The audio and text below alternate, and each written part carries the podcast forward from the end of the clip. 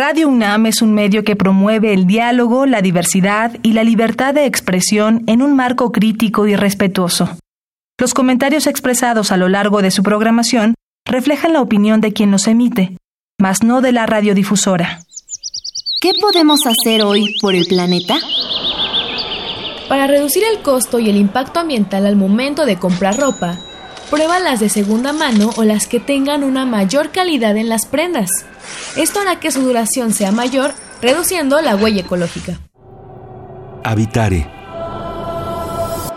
Hola ecofilos, ¿qué tal? Bienvenidos a una nueva transmisión de Habitare, Agenda Ambiental Inaplazable. Como cada semana me da mucho gusto saludarles y también me da mucho gusto acompañar a la doctora Clementina Equiwa. Hola Mariana, pues sí, muy felices como siempre en una nueva transmisión de Habitare. Así es, hoy hablaremos de Xochimilco más allá de las trajineras. Para esto, ¿quién nos acompaña, Clemente? Pues tenemos el gusto de tener a Cecilia Vanegas, es bióloga, maestra y doctora en ciencias de nuestra querida Facultad de Ciencias de la UNAM y hoy da clases ahí mismo. Muchas gracias por acompañarnos, Ceci.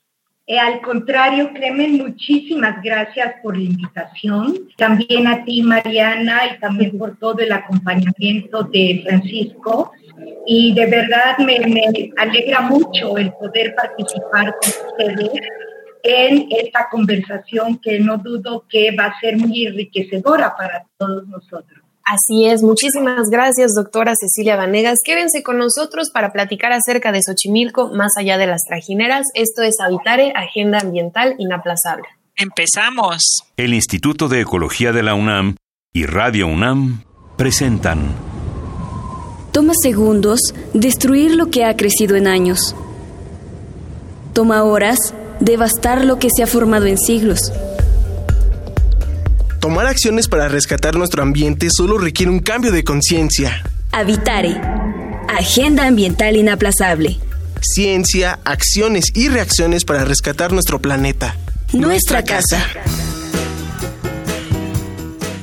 Ecófilos, qué gusto que continúen con nosotros para platicar acerca de Xochimilco más allá de las trajineras. Y Clemen, doctora Cecilia Vanegas, si me lo permiten, quisiera iniciar contándoles un dato curioso que a mí me dejó fascinada. Además de que Xochimilco ya fue declarado como Patrimonio Cultural de la Humanidad por la UNESCO, Xochimilco se puede traducir como en el campo de flores. Y bueno, Clemen, como bien lo dice el título de este programa, va más allá de las trajineras. Exactamente, bueno, y como lo dice su nombre, la historia de Xochimilco no es de hace unas cuantas décadas o de hace unos pocos cientos de años. La, historia biológica y cultural de Xochimilco es pues antiquísima. Cuéntanos un poquito de eso, Ceci toda esta riqueza histórica, cultural y biológica de Xochimilco es única y de hecho hasta faltaría un programa para cada programa para hablar de cada uno de estos aspectos, pero bueno, de manera global, este, podríamos hablar desde el mismo asentamiento de la tribu de los Xochimilcas, que es la primera de siete tribus nahuatlacas que arriban el valle de la Náhuac y finalmente cómo posteriormente se asientan en lo que eh, es, digamos, ya la constitución de la ciudad considerada sagrada, que es trasladada a lo que es la isla de Trilan, donde actualmente está sentado el templo de San Bernardino. Y en este contexto también histórico interesantísimo, realmente la estructura organizativa de los Ochimilcas, sabemos que eran grandes guerreros, pero a la vez toda esta historia del ejercicio de su poder político y económico. Pero si vemos también la parte este, política de Xochimilco, es fascinante ver que ahí se firma el pacto de Xochimilco, precisamente entre Emiliano Zapata y Francisco Villa, cuando firman la alianza de este pacto, aceptando el plan de Ayala, en oposición al gobierno entonces de Venustiano Carranza, y este, toda la riqueza gastronómica, todo el sincretismo religioso, muchos de los aspectos que están relacionados incluso con este, parte de esta historia prehispánica y de origen prehispánico. Y aquí hasta podemos comentar, por ejemplo, que actualmente esta eh, celebración de la flor más bella del ejido per se tiene un origen prehispánico y hablamos de procesos de sincretismo, por ejemplo, como el cambio de la mayordomía del niñopa, que es entre febrero y abril, y muchos aspectos importantísimos a tener en cuenta.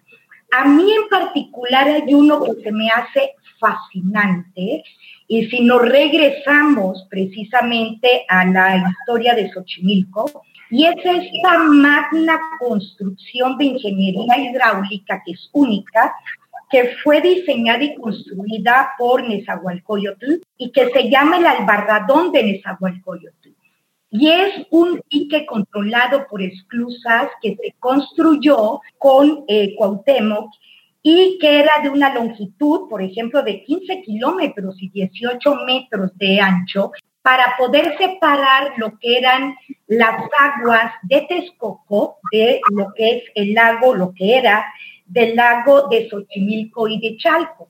Y esto porque tiene una relevancia importante, sobre todo en el desarrollo de la chinampa, de este sistema agroecológico porque efectivamente Tenochtitlan estaba sujeta a grandes inundaciones durante la época de lluvias y el lago de Texcoco, de agua más salina, salobre, se mezclaba con las aguas dulceacuícolas de Xochimilco y de Chalco y alteraba la producción chinampera en esa época del año.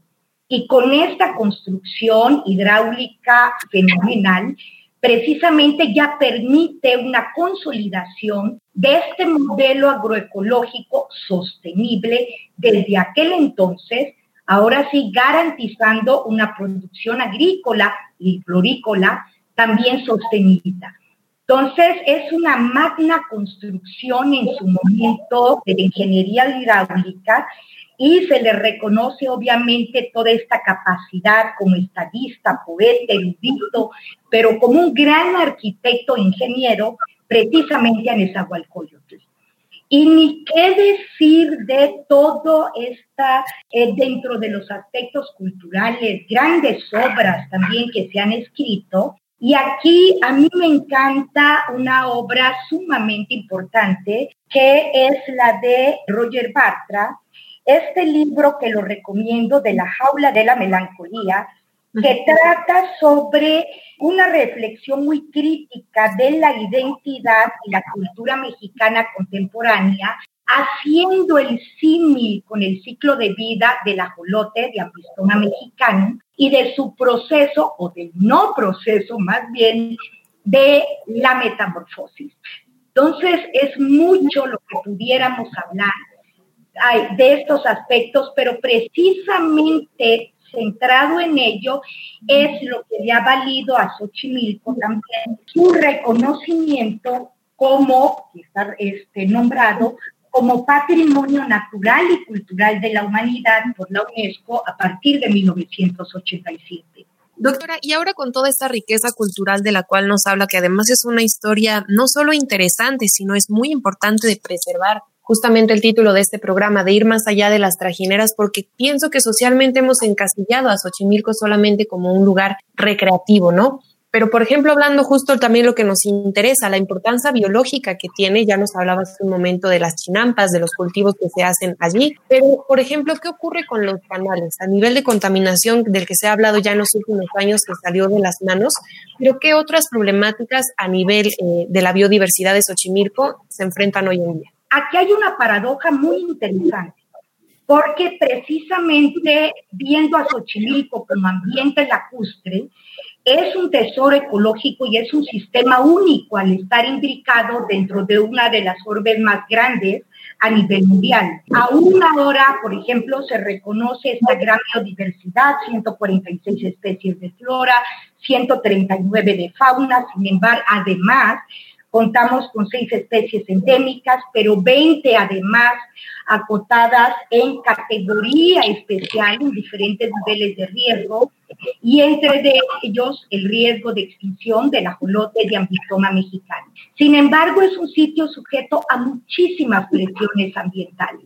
Y aquí tal vez vale la pena señalar lo que nosotros consideramos dos de las grandes presiones. La primera tiene que ver con toda esta alteración de su balance hidrológico en términos de ya la carencia de un suministro natural constante de agua Xochimilco y la sustitución por el aporte de aguas residuales proveniente de plantas de tratamiento y de la mano la descarga también de aportes de aguas domiciliarias. Esto genera de entrada y de inicio una gran alteración al agua de los canales con el aporte de numerosos contaminantes. Por el otro lado, el cambio de esta agricultura tradicional por una agricultura más, más tecnificada, en la cual se aportan y se aplican toda una serie de agroquímicos, plaguicidas, que da origen a eh, la contaminación del sistema de la parte este, acuática de Xochimilco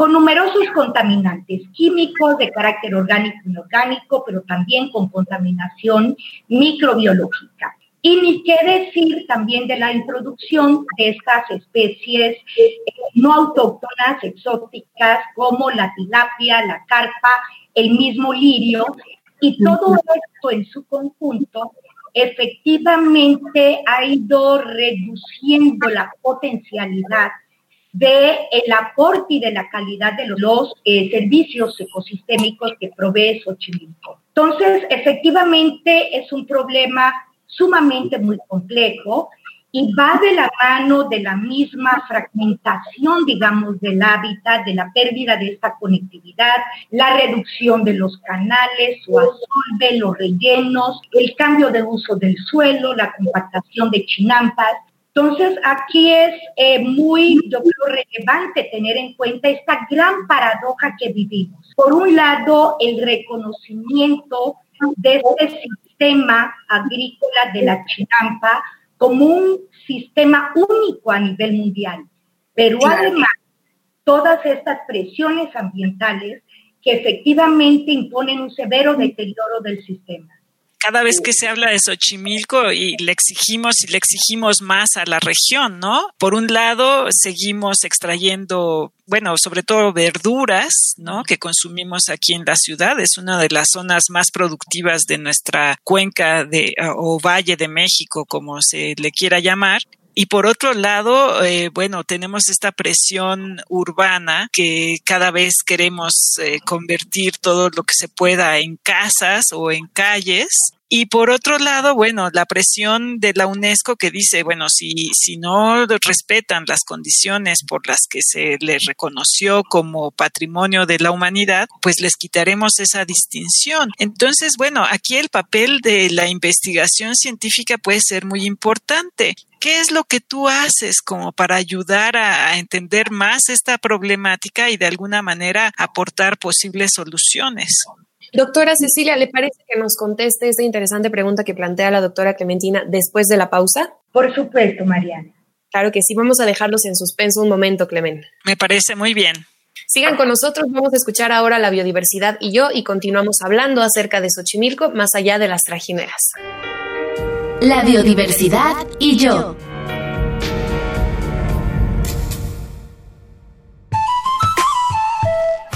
La Gran Cuenca de México impresionó a los conquistadores españoles no solo por las magnas infraestructuras y la rica cultura de sus habitantes, sino también por sus maravillosos paisajes. Los pueblos gozaban de una riqueza lacustre sin igual, rodeados por 45 ríos y 5 enormes lagos de los cuales hoy en día solo sobreviven algunas reminiscencias. Una de las más importantes es la zona lacustre de Xochimilco.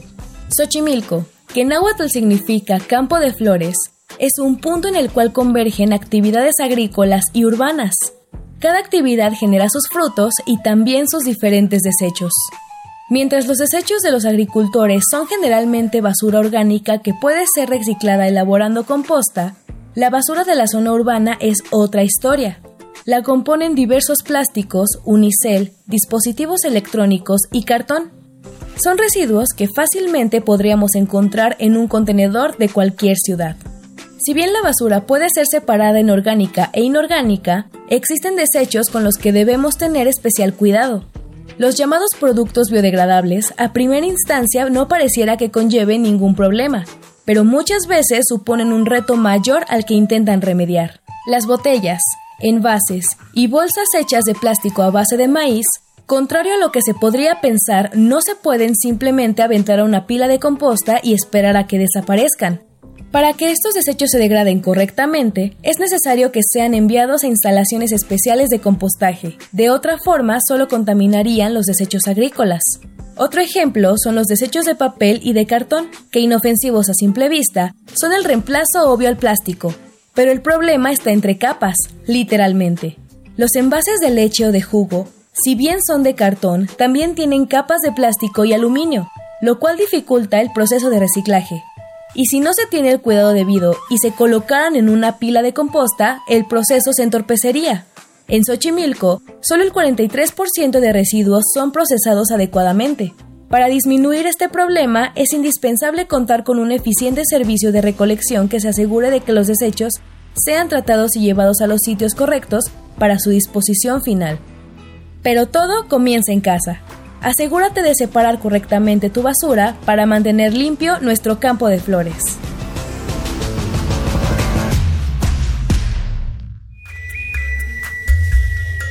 Escuchas Habitare, Agenda Ambiental Inaplazable. Ecófilos, qué gusto que continúen con nosotros para conocer más de Xochimilco más allá de las trajineras. Nos acompaña la doctora Cecilia Vanegas y justo nos quedábamos en duda antes de esta pausa. Exacto, porque hablamos de una serie de problemas y de alguna manera la investigación científica pues puede contribuir a resolverlos. Y bueno, ahí Ceci tiene mucho que, que contarnos. ¿Qué es lo que están haciendo en tu laboratorio, Ceci, para entender más y aportar más soluciones posiblemente a la problemática de Xochimilco? Fíjate que para resolver precisamente esta problemática y proponer acciones, definitivamente necesitamos trabajar de manera colegiada, concertada, con colegas de múltiples disciplinas, porque precisamente hay que abordarlo desde este, diferentes aristas. Eh, nosotros tenemos constituido un grupo multidisciplinario de investigación con colegas de diferentes entidades académicas de la UNAM y también colaboran con nosotros colegas también de otras universidades. ¿Qué hace en particular, qué hacemos en particular en mi laboratorio, que se denomina eh, ecotoxicología de organismos acuáticos, que significa llanamente el evaluar los efectos biológicos que están ocurriendo precisamente por toda esta serie de variables que están afectando a los organismos. Entonces, ¿qué nos interesa entender? Conociendo el origen de los contaminantes, cómo se comportan en los sistemas, cómo inciden en agua, en sedimentos, en los suelos, cómo se depositan desde los suelos también al agua, cuáles son los impactos y los efectos que están teniendo en estas poblaciones acuáticas. Y lo hemos analizado en crustáceos, lo hemos analizado en peces y de manera muy importante qué está ocurriendo en el ajolote. Y en este sentido, los estudios que hemos realizado es efectivamente evaluar, considerando las concentraciones reales que hay en el sistema, cuál es el efecto que están teniendo metales, que están teniendo plaguicidas. Y un aspecto ahorita muy importante debido al enriquecimiento también del sistema de materia orgánica y de muchos compuestos nitrogenados, incluyendo, por ejemplo, el nitrógeno, que podemos decir que es sumamente importante como este, nutriente, digamos, pero a la vez forma parte de una serie de compuestos que ejercen un efecto tóxico severo en los animales. Entonces, es muy preocupante cómo estas concentraciones actuales incluso están por encima de límites que se han establecido a nivel internacional como de protección a la vida acuática. Con todo esto hemos hecho propuestas también de acción y de solución a la problemática con proyectos de investigación en los cuales hemos participado, algunos también por invitación, para abordar estos problemas, pero a la vez para proponer acciones y estrategias que pueden coadyuvar, porque esto tiene que ser en realmente en trabajos completamente interrelacionados con el sector gobierno, que son tomadores de decisión, con la comunidad, efectivamente partiendo de las propuestas de la academia e incluso con el sector privado. Entonces, son numerosas las propuestas, digamos, para coadyuvar en la solución y en la mejora del sistema, del ambiente y obviamente de los organismos. Eh, estrategias, por ejemplo, encaminadas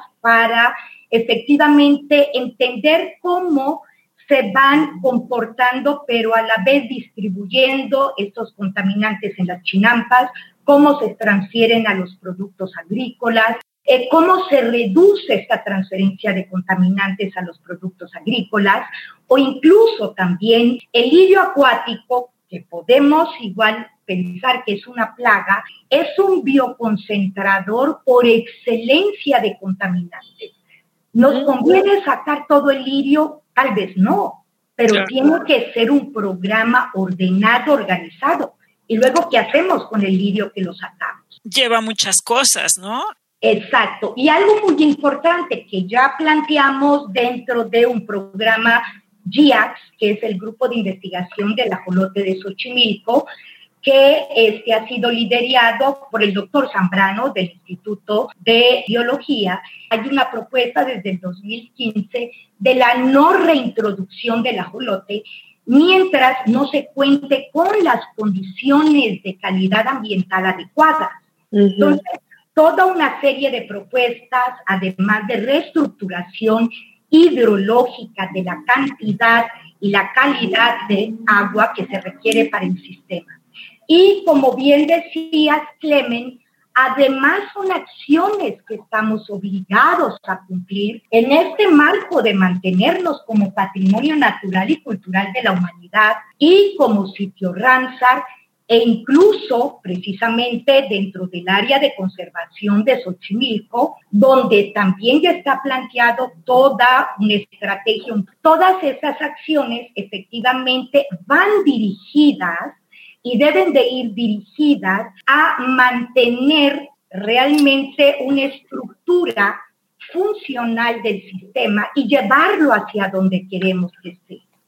Doctora, y en ese sentido, sí hay claro que la intención y el trabajo adecuado para, pues, mantener a este sitio, no solamente con el estatus de patrimonio, ¿no? sino por la riqueza biológica que allí tiene. Leí el otro día una nota que decía que en el pasado septiembre, debido al COVID-19, que no hubo fiestas patrias, se redujo considerablemente la basura que había, por ejemplo, en los canales de mano quienes van a visitar. Por ejemplo, también está este plan de restaurar el humedad en Xochimilco, en fin, cómo las personas que no habitamos en Xochimilco y que no trabajamos directamente, es decir, quienes solamente vamos de visita, podemos contribuir para que este objetivo se cumpla? Yo creo que mucho, Mariana. El primero, precisamente con esta difusión de información, yo creo que se hace y es un trabajo este, de una gran valía, sobre todo para que todos tengamos en cuenta de qué manera podemos contribuir con acciones muy pequeñas para nosotros un aspecto central y yo creo que es muy conocido el manejo del agua en Xochimilco, obviamente tiene que partir de la rehabilitación de las plantas de tratamiento que tengan y vayan encaminadas a que el agua que llegue a Xochimilco sea de una mejor calidad y un mejor volumen. Esto tiene que ver también con la comunidad de Xochimilco que sí se tiene que dotar de una infraestructura de drenaje también para las comunidades, que esto también incrementaría la calidad de agua del sistema, y los que sencillamente vamos a disfrutar del paisaje, el manejo adecuado de lo que llevamos, el manejo de basura, de residuos, el que vaya nuestra visión más allá, a lo mejor de este disfrute momentáneo sino cómo todos podemos colaborar de a poquito en beneficio del sistema. Hay muchos grupos de ahí de la comunidad de Xochimilco que han generado muchas estrategias para invitar actividades, para participar en eventos también de carácter ecológico, actividades socioeconómicas importantísimas. Incluso ahorita con la pandemia, por ejemplo, también han generado toda una serie de productos para ser distribuidos de manera local en la ciudad para apoyar toda esta producción, digamos, agrícola. Entonces, podemos participar en muchas acciones, pero también tiene que haber una estrategia de relación y de conexión entre todos los sectores involucrados, los tomadores de decisión por parte del sector gobierno, nosotros en la parte de investigación, poniendo estos focos rojos, pero generando alternativas de solución en función también de las necesidades y demandas de la comunidad a nivel local también. Falta un trabajo coordinado tanto en lo vertical como en lo horizontal y que todos trabajemos para obtener el mismo propósito. Creo que ese es un aspecto fundamental. Y desde luego también es una gran forma porque lamentablemente se nos acaba el tiempo del programa, pero de concretar todas estas acciones, ¿no te parece, Clemen? Claro, y como ciudadanos no estamos alejados de poder hacer algo por el bienestar de esta región. Ya lo hemos dicho para muchas otras regiones del país y esta que es cuna de nuestra cultura, muy probablemente que todavía está viva en una ciudad de más de 20 millones de habitantes, no tenemos pretexto, tenemos que contribuir a cuidarla y no nos queda más que agradecerte, Ceci, con venir y darnos un pequeño atisbo de lo que haces y de lo que es el Xochimilco de hoy. Al contrario, Clemen, les agradezco mucho la posibilidad también de abrir, digamos, eh, toda esta serie de aspectos importantes a tener en cuenta Creo que es compromiso de todos, de todos como sociedad, el que realmente podamos preservar este patrimonio y este sistema ecológico único a nivel mundial. Exacto. Ustedes, ecófilos, se van con la recomendación de la doctora Cecilia Vanegas. Uno, de visitar Xochimilco, cuidarlo y ser más consciente, y la otra, de leer La jaula de la melancolía, que yo ya lo empecé a leer y la verdad es que está muy, muy bueno. Pero por lo pronto, muchísimas gracias, doctora, por habernos acompañado. Al contrario, Mariana, muchísimas gracias a ustedes. Bueno, Clemen, y pues recordémosle a nuestro público las redes sociales por medio de las cuales nos pueden mandar sus comentarios. Por favor, síganos en Facebook Instituto de Ecología UNAM, en Twitter, arroba y Ecología UNAM, en Instagram, Instituto-Ecología UNAM, y no nos queda más que agradecer al Instituto de Ecología de la UNAM y a Radio UNAM la asistencia de Carmen Sumaya, información de Aranza Torres e Italia Tamés. En las voces de las cápsulas, Lisbeth Mancilla, operación técnica y producción de Paco Ángeles, y en las voces los acompañamos la doctora Clementina Equiwa y Mariana Vega. Los esperamos en el próximo Habitare, Agenda Ambiental Inaplazable. Hasta la próxima. ¿Qué podemos hacer hoy por el planeta? Los cepillos de dientes de plástico tardan más de mil años en descomponerse, que en tu vida usarás unos 330. En su lugar, utiliza los hechos de bambú, que se degradan en solo 10 años. Visita ecología.unam.mx para obtener más información sobre el tema de hoy. Y si quieres escuchar todas nuestras emisiones, entra a radiopodcast.unam.mx. Radio UNAM y el Instituto de Ecología de la UNAM presentaron Habitare, Agenda Ambiental Inaplazable